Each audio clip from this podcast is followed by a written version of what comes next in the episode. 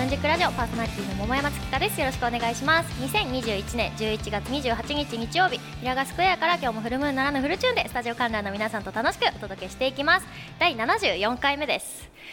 いや前回はですね、あのー、4年目を迎えた一発目の放送だったのでちょっとしたお祭り騒ぎ会だったんですけど日常に戻りました。なんだか先週まで本当にいろいろあって私怒涛だったんですよ。前回の収録の直後に原彩乃ちゃんっていうあのシンガーソングライターの子がいるんだけどその子とツーマンライブがあったんですね。ライブってあんまりライブハウスに行かない人はピンとこないかもしれないんですけど1人だけの単独コンサートって実はあんまりやってなくってよく多いのが対バンライブツーマンスリーマンって言われてる形態なんですけどツーマンが2人で前半後半で分かれて持ち時間ライブする。スリーマンは3人で。対バンライブっていうのがその総称で何組か出て1組目から鳥までの持ち時間をこう順番に歌って演奏するみたいな感じなんですけどそこに前座さんとかオープニングアクトがあったりっていうライブもあるんですけどでライブってチケットをまあ販売するわけなんですけど自分の目当ての人が何人来てくれるか要するにこの歌手は何枚チケットが売れるのか舞台とかもまあそうですけどこれが結構大事なんですよね。どれだけ歌が上手くてもお客さんゼロだとライブハウスの人も次呼びづらいしたくさん人を呼んでくれる人だったらそりゃ次回もライブ呼びたいですよ。出演してほしいわけです。で私たち演者も自分の曲を一人でも多くの人に聴いてほしいと。でその後これもまた大事なのが物販。自分を目当てに来てくれた人にお礼も言いたいし新しい CD や記念のブロマイドとかも持って帰ってほしい。対バンを見に来たお客さんが初めましてだったけど3番目の曲すごい好きでしたと。どのアルバムに入ってますかって買いに来てくれるとかっていうのがすっごい嬉しいんですよね。そうやって曲のファンを獲得していきたいわけですよ。そういうチケット代とか物販の売り上げでその日のギャラが私たちは決まるわけです。だからこそコロナで無観客配信とかになるとこれが大変だったんですよ。配信の手数料が取られたいつもより少ないチケットバッグと。そして物販の売り上げが0円。誰もいないのでね。そういうのがまあ辛くてみんな生活できなくなってアーティストを辞めちゃったりライブハウスが潰れたりしてきたんですよ。実はライブハウスも物販があって T シャツとかトートバッグとかをライブハウスで売ってるんですけど。でまあそのあの話はずれたんですけどそうツーマンライブをやってたんですこの前。ライブお互いすっごい盛り上がりました。私目当てじゃない人も手を振ってくれたり手拍子であの率先して叩いてくれたり MC 中も笑ってくれたり終わって物販。私ね初めてその日対バンのお客さんが誰も来なくってびっくりした。あの盛り上がり何だったんだよと。それだけこのアーティストがすごい唯一無二だって思わせてずっと通ってくれるファンを獲得してる綾乃ちゃんもすごいし私の歌も推し変させるぐらいもっともっと頑張んなきゃいけないないい曲作らなきゃいけないなと思ったわけですよ。綾乃ちゃんのライブもちろんすごかったけどなんか綾乃ちゃんっていうよりファンの人に私は刺激された日があったんですね。おいおい見向きもしてくれないのかと初めて思った。一夜限りの関係だったのかと。まあそんなこともあり翌日私はリスキーメロディーっていうガールズバンドがあるんですけど全国ツアーをしててあ知ってました？であのー千葉の柏のライブハウスにリスキーメドリー来るっていうことで私もあのシークレット出演してくれないかって連絡をもらって妄想レプリカントっていうバンドとして出演したんですよ。リスキーメロディーはボーカルのアリスちゃんが今年3月にムーラジに出てくれてあの時はトークが面白くてちょっと声がハスキーな面白女って 思ってたんですけどライブがめちゃくちゃかっこよくってやっぱり弾き語りのライブとバンドライブって全然違うから改めて客席とのコミュニケーションだったりとかライブを通してのこう曲展開とか学ぶことがすごく多くってこれもちょっと私は悔しい思いをしたわけ。でクライマックスシリーズがあって神宮球場に行ったか行ってないか忘れたんですけど、まあ、ヤクルトが巨人に勝ってて確かね多分。でその後に下北沢ブレスで あの弾き語りのライブがあったんです。最近私新曲を下ろしたのであのそれも披露できたし対バンライブのあのファンの方もこの日は物販買ってくれたので一夜限りの関係ではなく。いや言い方どうなんだっていう話なんだけど。でライブも良かったよって言いに来てくれたりとか。で時系列が飛んじゃうんですけど今日の収録の昨日も新宿でライブがあったんですけどなんか最近すっごいライブがその先月までよりいい状態でできてるなって私は思ったんです。悔しい気持ちとかも乗ってて。で悔しい気持ちといえばですね今絶賛放送中なんですけど皆さん見てくれてますか？桃山をテレビで。シャープ7がねオンエアしたところなんですけどたまたま7週分テレビもないネットもないほらこんな村嫌だと見れてなかった方いるかもしれません。このくだりちょっと前にやったんだけど。今ねテレビ東京で「ドラゴンクエスト大の大冒険」の主題歌のオーディションをしてるんです。私はずっと出演をしていてえー、一次審査特技の車の顔ものまねと自分の楽曲を披露して通過しました。で2時絆カラオケという企画でシンガーソングライター仲間の優香と元 NMB48 の篠原環奈を引き連れてカラオケの合計得点で勝利通過。3次審査で霜降り明星せいやさんと大の大冒険に関するクイズをして、えー、大健闘の末勝利。ツイッターでエゴサーチをしたところですね。桃山さんの知識がガチすぎて怖い。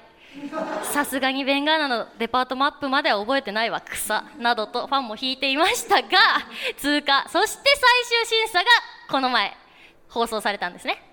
秋元康大先生プロデュースの劇団4ドル50セントメンバー菅原真由香ちゃん。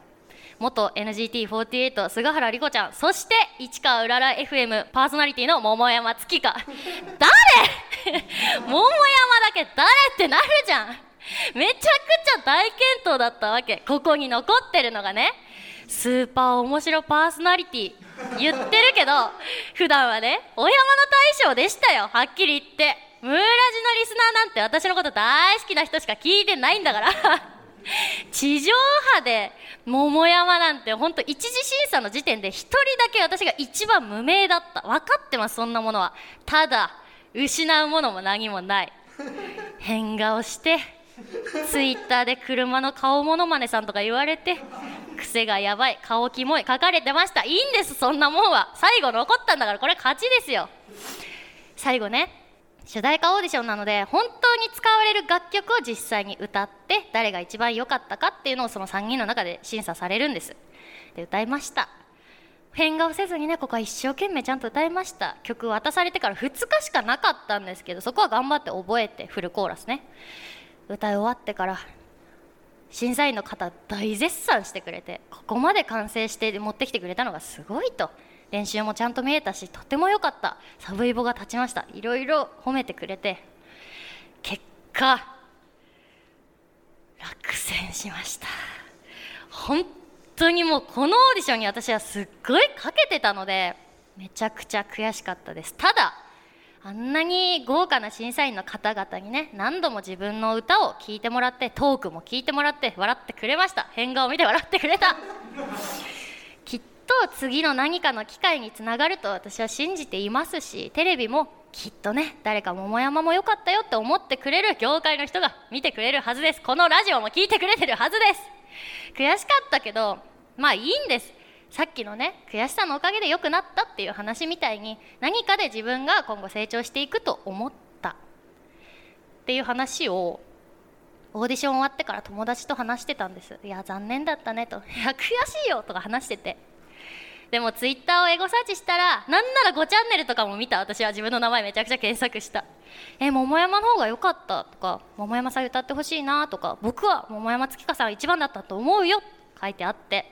あんなに頑張ったし本当に悔しかったけど努力が届いてる人もいてよかったな。っていう話をしてたのね。どんだけ頑張って裏垢作ってんだよって言われて。いや違うじゃんそれは。なんでだよあかりちゃんマジで許さないから。自作自演じゃないんでね。とにかく来週以降もダイジェストとかコメントとかで私はまだずっとあの登場はしているのでぜひぜひテレビ東京勇者の歌声魂と絆のオーディション見てください。桃山に関するポジティブな書き込みがあったらぜひスクショして私に送ってください。そして「ハッシュタグ勇者の歌声」絶対これで桃山良かったってつぶやいてください。放送見た上でね。さて桃山月花のムーンジックラジオではあなたからのお便りを募集しております。市川うらら FM 桃山月花のムーンジックラジオのメールフォームまたはローマ字で桃山月花と yahoo.co.jp 月花の2は TSU でローマ字桃山月花と yahoo.co.jp ツイッターお持ちの方はシャープカタカナムーラジとつけて投稿してください。お待ちしております。この後は素敵なゲストさんの登場です。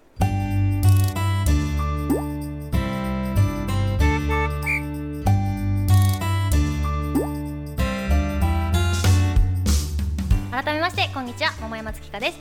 それではお待ちかねここからはゲストさんをお招きしてお話を聞きたいと思います。渡辺ねねさん豊永みのりさんです。拍手でお迎えください。よろしくお願いします。では簡単に自己紹介お願いします。はい、はじめまして渡辺ねねです、えーグラビアなどの撮影会をしながら CM とかドラマとか映画バラエティとかいろいろやりながら活動しています、えー今日は頑張ります。よろしくお願いします。お願いします。そしてはい、豊永みのりと申します。現在フリーランスで声優をやっております。よろしくお願いいたしおます。願いしますはいこのお二人と楽しくお届けしていきますみのりちゃんお久しぶりですお久しぶりです2ヶ月前の私が別でやってるネット番組の「あのモモスタ」と通称呼んでいる番組に出てくれて意気投合と言ったらあれなんですけどまあ呼びたいって言って個人的にオファーをありがとうございますしたんですよ本当に久しぶりでしたお久しぶりです。声優さんっていうのはどういう活動なんですか、えっと今はフリーランスでいただいてるお仕事としてはそれこそラジオですとか、うんうん。あと基本は博物館のナレーションとかがですね。ああいうのも声優さんのお仕事なんですね。そうですね。大体声優とナレーターえナレーターってでもすごいやりたいですけどね。なんか博物館知識とかも増えそうだし。すごい勉強しますね。この歴史ものとかが結構博物館だと多いのでわ、からない単語とかその土地土地の地名とかを調べたりとかするのでそこの土地にめちゃくちゃ詳しくなったりは。そうですよね、はい。うん。なんかえー、そうなんだって思ったのあります？長崎は結構その教会が建つもの、あーその教会の建て方とかをその何々建築みたいなのがあるんですよ。その時代に沿っての建て方だったり、うん。あとガラスの組み立て方とかがあってそれをこの組み立て方は何年に出来上がりみたいなのを永遠にやらせていただいたお仕事があってうん。なのでそこに関してのなんかあこれは何々作りだみたいな知識はすごい人より持つようになりました。ね。へーはい。じゃあ押してくれてたオタクが死んだら教会作ってあげたい 皆さんそれぞれのあの進行時間。あると思いそうだよね。進行があるもんね。あこれは一本取られました。確かにそうだよね。いつでも皆さんの幸せはよかったですね。安泰です。反対でしょうか。両手話しで喜んではないかもしれないけど。あそういうのってどうやって仕事決まるんですか？やっぱオーディションとかあるの？オーディションというよりかはあのもともと私福岡出身で、うんうんうん。劇団にいたんですね。そこからいただいたお仕事ですとかあと親が映像の仕事をしてましてそれこそその博物館のあの映像を作ったりだとか再現みたいなビデオの、はい、をしたりとかをしててそれにで親も自営業でそれをやっていてで携帯で「ごめんけど仮ナレーション撮ってくれ」みたいな言われて、あの原稿来て「読むね」って言って読んだのが「みのり本採用になったけんよろしく」みたいな言われて、で福岡に取りに行ったりとかしててなので親からもらったりするめちゃくちゃコネじゃねえか。あでもそこからでも本採用ってことは選んでるってことですもんね。そうですね、選んでいただいてでまた後日そこからお仕事を改めていただいたりとか。そうなんですね。あーでもそれが近いとアニメは結局自分で撮っていかないといけないですもんね。アニメは本当に事務所に入らないと難しいものがあって。最近ですよね事務所辞めたの。そうですね。去年これはあの契約消化期間なんですか？また事務所入りたいって思ってますか？はい。そうですね。やっぱそうなんですね。チャンスがね制限もあるけど。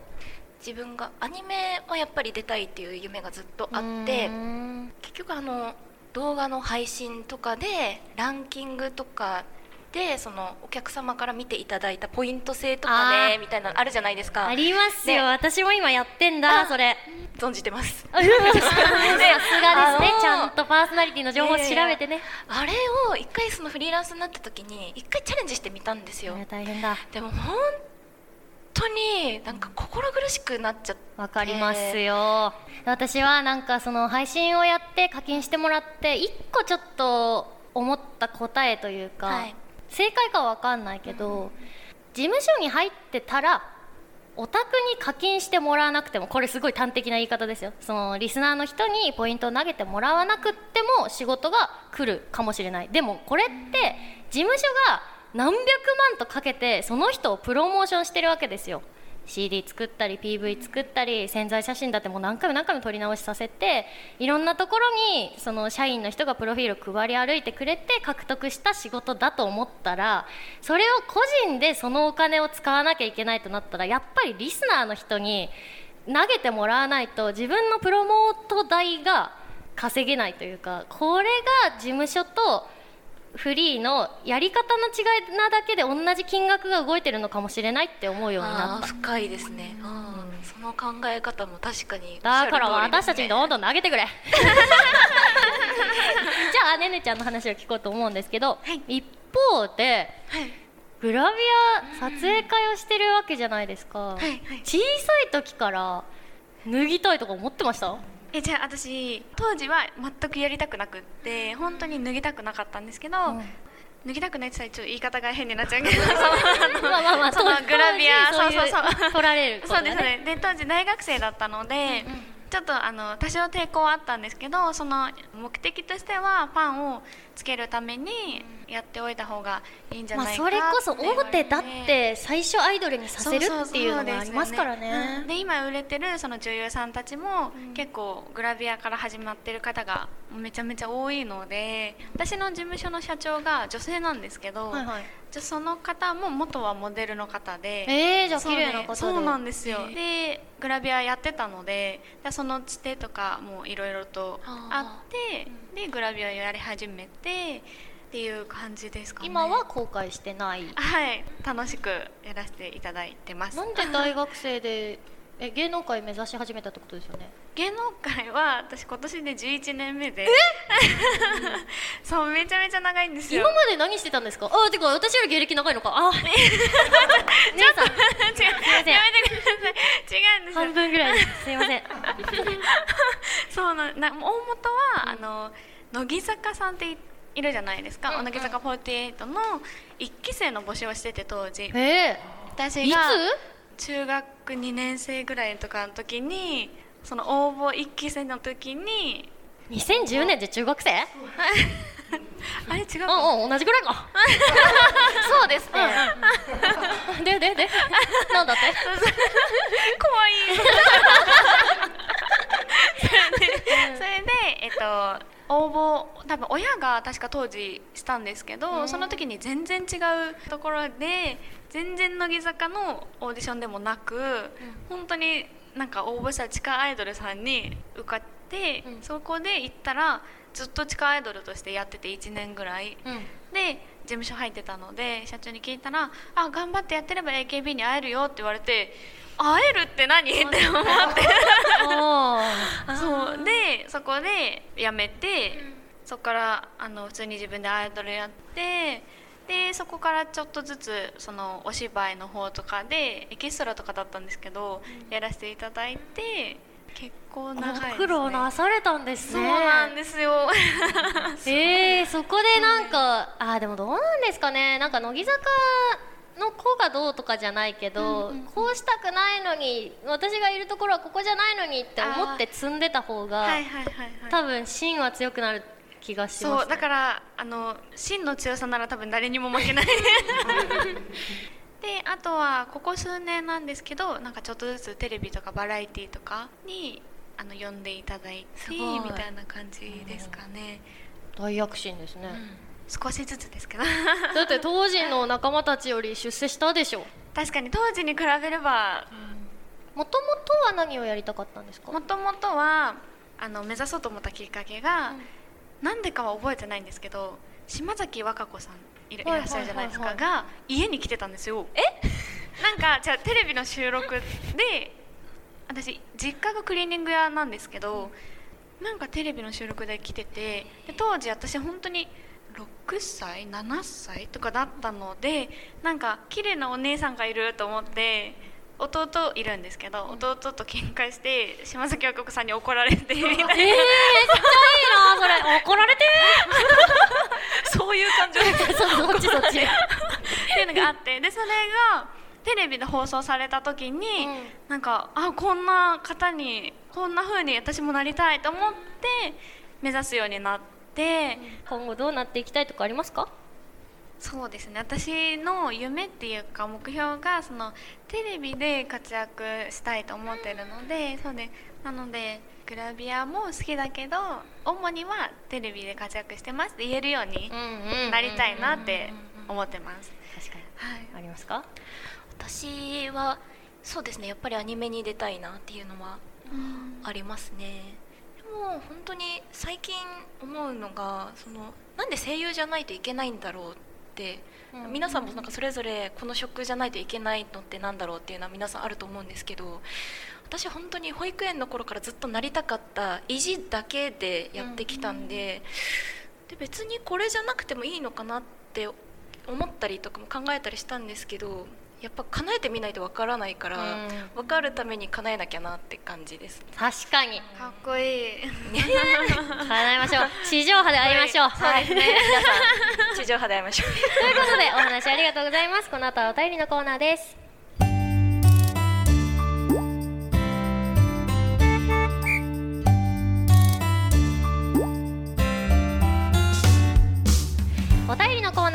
ナーさてゲストさんと盛り上がったところでここからは番組リスナーの方やスタジオ観覧の皆さんからいただいたテーマメールを紹介したいと思います。今回のテーマは四つ葉のクローバーを見つけたら何を願う？です。どんどん読んでいきましょう。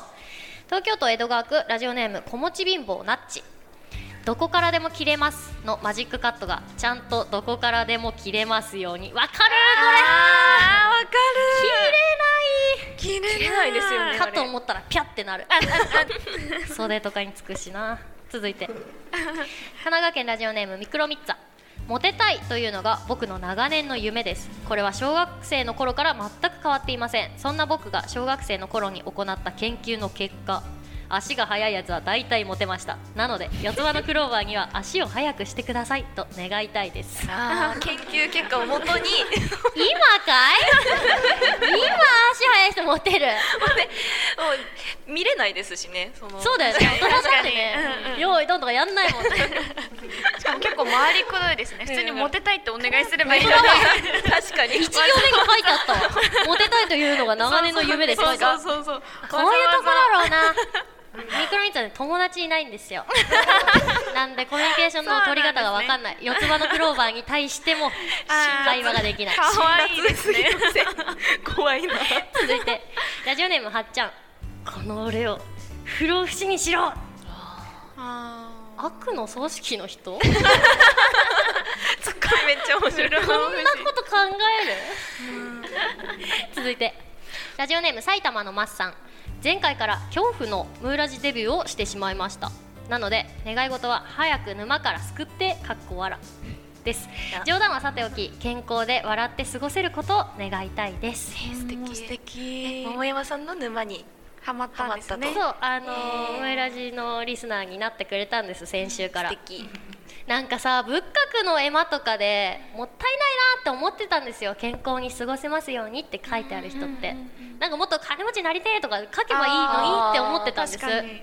いや本当にね大事ですよ健康っていうのね。ねちゃんまだわかんないかもしれないけど。いやいやいやいやいやいや。何願い。ます、え私若ですか？者っていうのは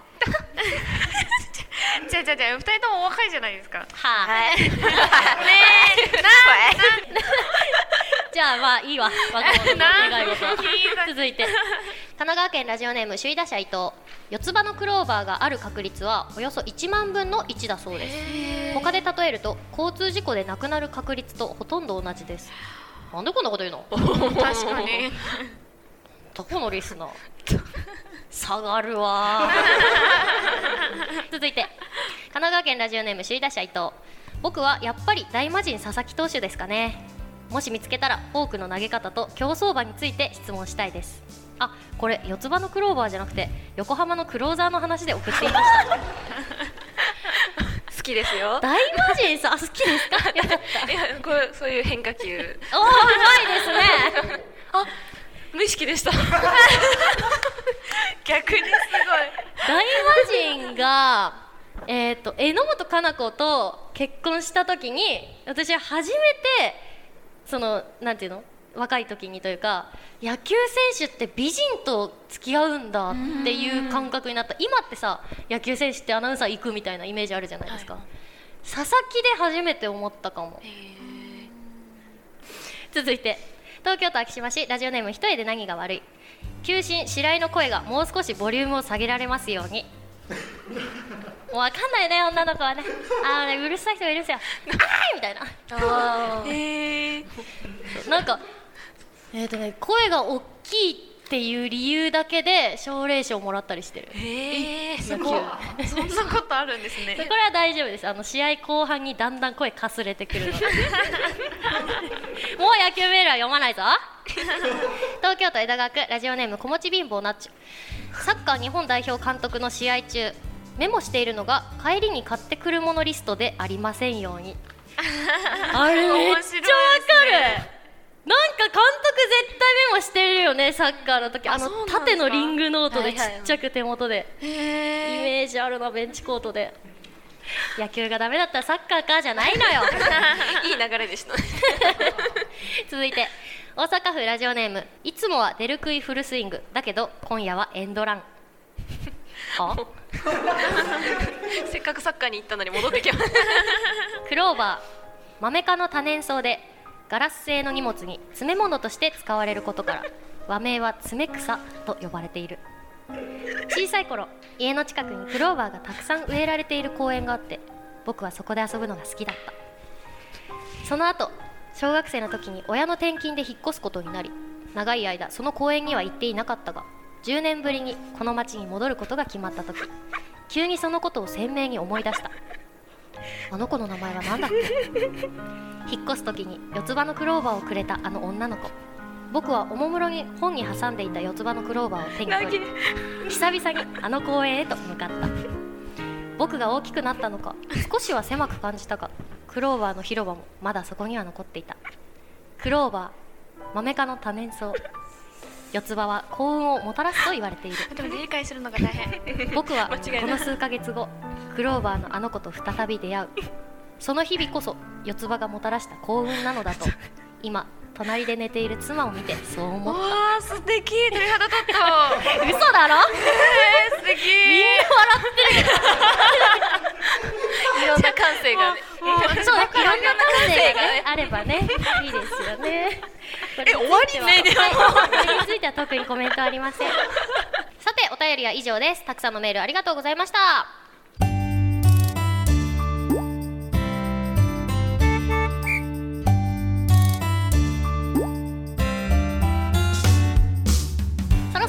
のお時間となりました。今日のゲストは渡辺ねねさん豊永みのりさんでした。はい、えっとですね、10月末にサード DVD が、えっと、発売させていただいてますので私のツイートから購入していただくとサイン付きでお。あの購入できるのでよかったら私のツイートから買ってください。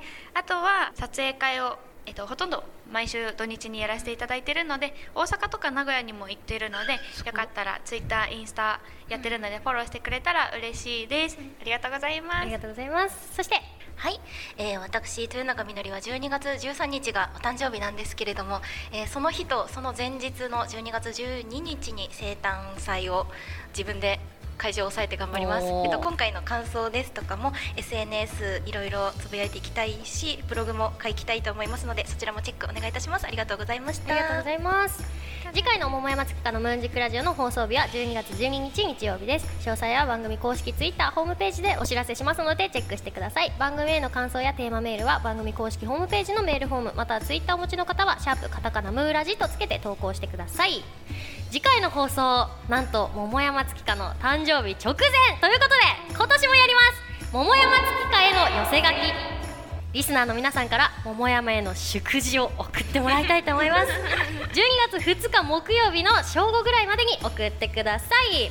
最後に観覧の皆さんと一緒にお別れしたいと思います。私が桃山月花のと言ったらムーンジックラジオと返してください。お二人もお願いします。ではいきますよ。桃山月花のムーンジックラジオ。お相手は桃山月花と。渡辺ねねと。豊永みのりでした。ありがとうございました。またお会いしましょう